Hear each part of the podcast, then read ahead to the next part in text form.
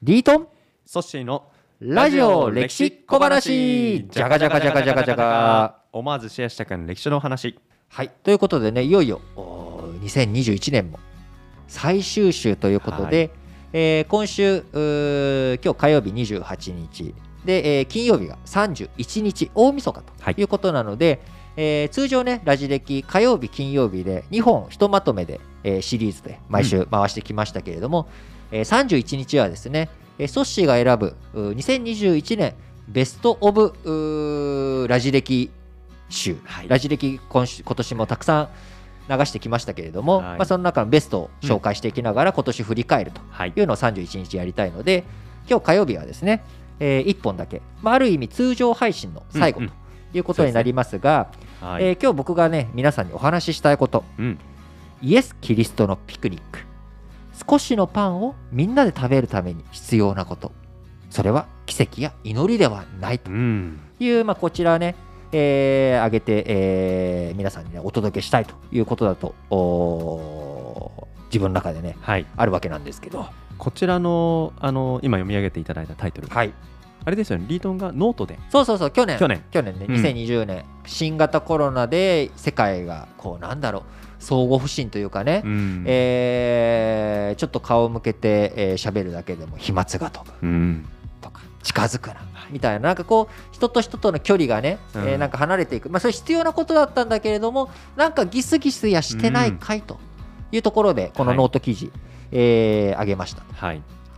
でリートンあの1年前にまあ記事をアップしてくれたってうんうんうん。今言いましたけど僕すっかりこの記事上げてくれたか忘れてまして。あほうほうはい。でこの収録前にあの改めてお読み直したんですよ。あーなんか最近ちょっと順位が上がったなって思ったら君だったか。僕のまあ読んだが聞いたのかもしれないんですけはいはい、あどりがとやっぱねあのあったかい気持ちになりましう。た。おそうね、うん。いい話だよねこれ。いいいい話でした。まあ、うん。僕がね作った話じゃなくて、あのー聖書に載ってる話だからね。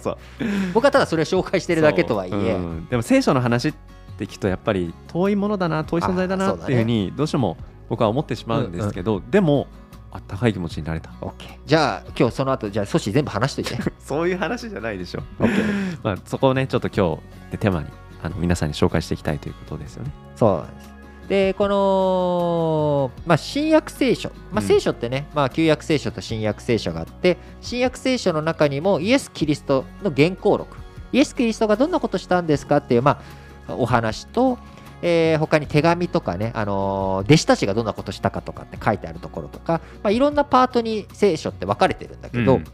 このイエス・キリスト彼がどんなことをしたかっていうことの話の中で、有名なエピソードの一つにイエス・キリストがピクニックに行ったっていう話がある。行った弟子とか行ってでそれイエス・キリスト当時から有名人だったから、はい。人がみんなゾロゾロとついてきちゃうおーで、えーこうイエス・キリストがねこのまんまね外で、えー野外で宿泊するっていうことになってったらみんな食べ物がないじゃない。うん。で夕暮れ時になってしまって確かに、ああどうしよううん。いえでイエスの弟子たちがはい。ここ人里離れていますと。人々返しましょう。まあ、ご飯がないねそう食べ物がないから、みんなね自分の村に帰れば自分で食べ物を食べるでしょうと僕ら食べさせてあげられるだけのうん。お米がないんですと。まあパンなんだけどね。パンがありませんうん。でそれに対してイエス。何と言ったか、村に返す必要はないと。弟子たちよ彼らに食べ物をあげなさいと。えー、ちょっと待ってと。弟子たちはびっくりです。ちょっと待ってと。そんなパンここには5つと魚2匹しかないんですよ、うん。どうやってみんなにパンを食べさせるんですか？足りないじゃないか。足りないじゃないかと。いいから。その食べ物をこうねみんなに渡していきなさいと、うん。でそのパンを裂いてはい。みんなに渡していったら気づいたら来た人たちみんながパンを食べて満腹になりました。そして残ったパンくずを集めるとカゴが12個いっぱいになるほどだっ果5000人の人たちが満たされたっうん。ていうお話が書いてあるわけ。ここまで聞くとやっぱキリストって神だったんだなっていうなんかそういうお話に聞こえますよね。どうして？だって5個しかなかったパンがうん。5000人がお腹いっぱいになったっそう。って今言いましたそうよね言った。でこれねまあそんなことあるんかいと、うん。まあ、神様だったらね何でもできるからあるんじゃないと。でもはい。神様だったらさ、はいもうちょっといいもん食わせろよ。確かに。パンパンかよみたいな。そうそうそう。そういやパン美味しいよ、うんうんうん。好きだよ僕も。はい。でもさ多分かカピカピのパンだと思うのよ、まあねみんな移動しながら移動しながら。懐にね入れてたパンで。いやステーキ食べたいとかさ。そうそうお肉ね。せっかくならもっといいもん食わせろようんワイン飲ませろよ。ワイン飲ませろよとかね。あるじゃん。あります。あるんだけどここの僕だからこれってうん。神様の奇跡じゃなくて、はい。僕は本当にあった話だと思う。ほうでこれはあの社会学者の橋爪先生、はい。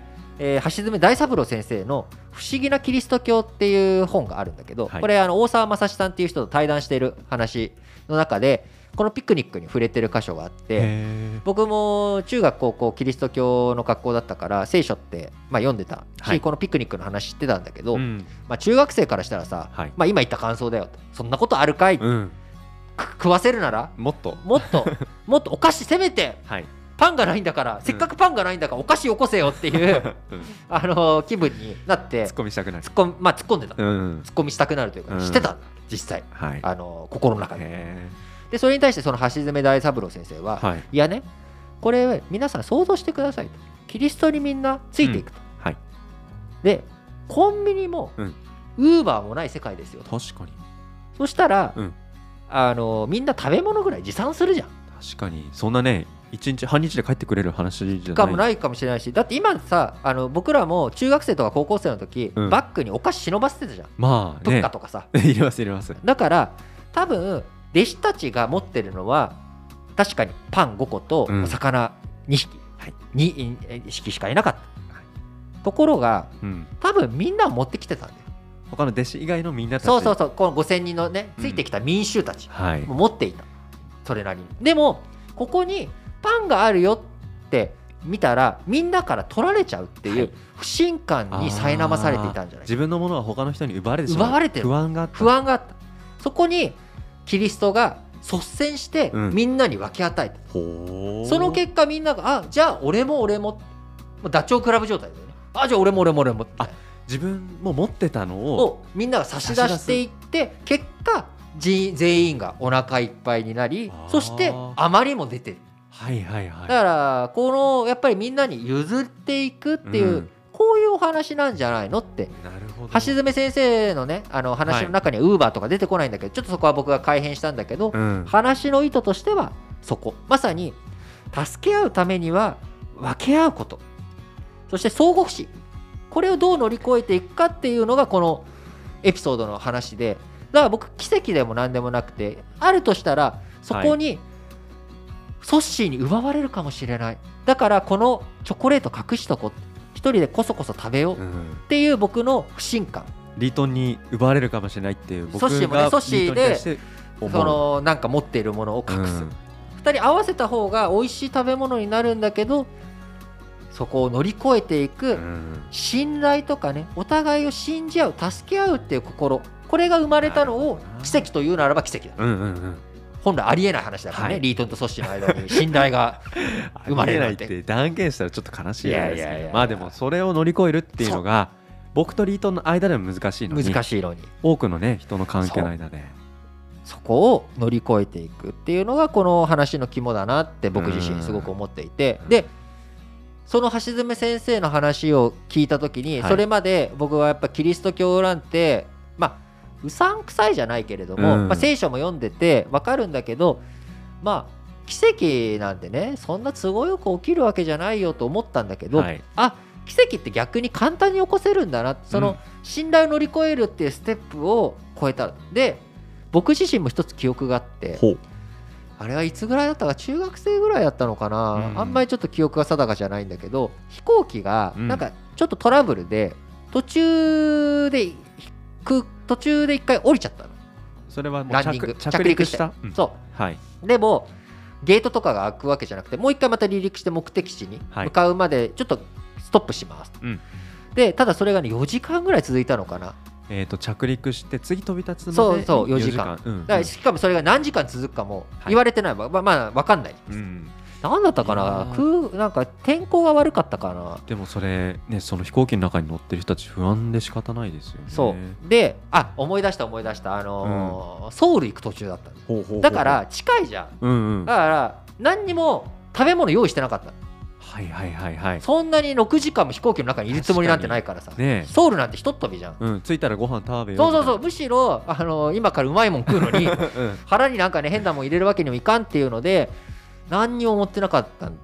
で当時まだし小学生じゃなかったと思うんだよ。中学生だったと思うんだけど、うん。まあお腹空いたらさ悲しいじゃん。悲しいです。そしたら隣のうん。知らないおばちゃんがうん。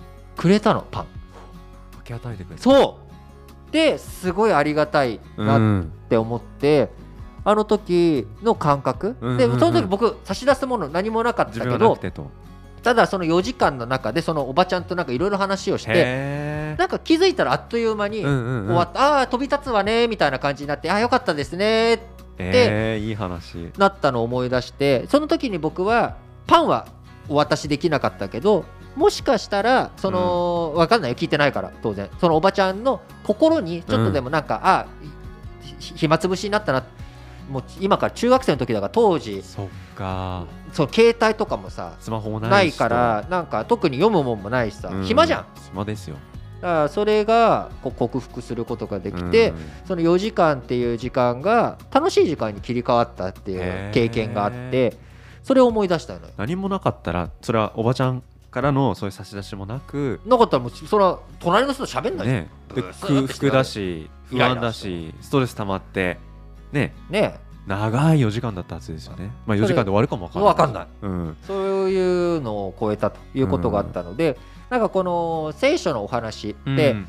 どうしてもなんかこう宗教って聞くとね、ちょっとおまあこの前のお日曜ラジ歴でも話したけど、やっぱ宗教って聞くとちょっとみんな身構えるところあるんだけどやっぱ中のエッセンスうん。で人間が大切にしなきゃいけない。僕らこれから AI 時代だなんだっていうのがあるんだけど、はい。